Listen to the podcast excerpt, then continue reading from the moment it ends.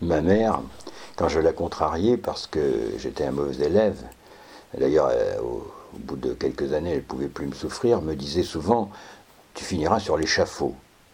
Et moi, euh, je ne me comprenais pas bien et je me disais Mais qu'est-ce que je vais finir sur les chapeaux euh, À quoi ça peut bien servir? Ceci pour dire que nous ne sommes pas toujours, et heureusement, des enfants battus.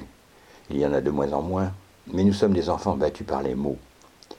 Et quand on est battu réellement, c'est-à-dire que l'on reçoit des coups, comme ça existait encore dans mon enfance d'ailleurs, euh, si vous voulez, le coup que l'on reçoit, il s'atténue très vite. C'est-à-dire que même si, admettons que l'on soit euh, blessé légèrement, j'exagère un peu, mais euh, la douleur s'estompe petit à petit.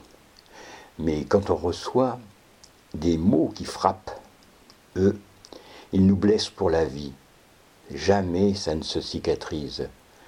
Toujours, ils vont nous rappeler que nous sommes moins bien que les autres, moins intelligents, euh, feignants, enfin du moins c'est comme ça que l'on nous considère, distraits, etc.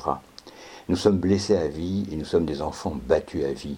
Et ces mots, tout le temps, vont euh, nous freiner, euh, vont nous rendre complexés, euh, vont nous faire souffrir. Jamais les blessures se referment.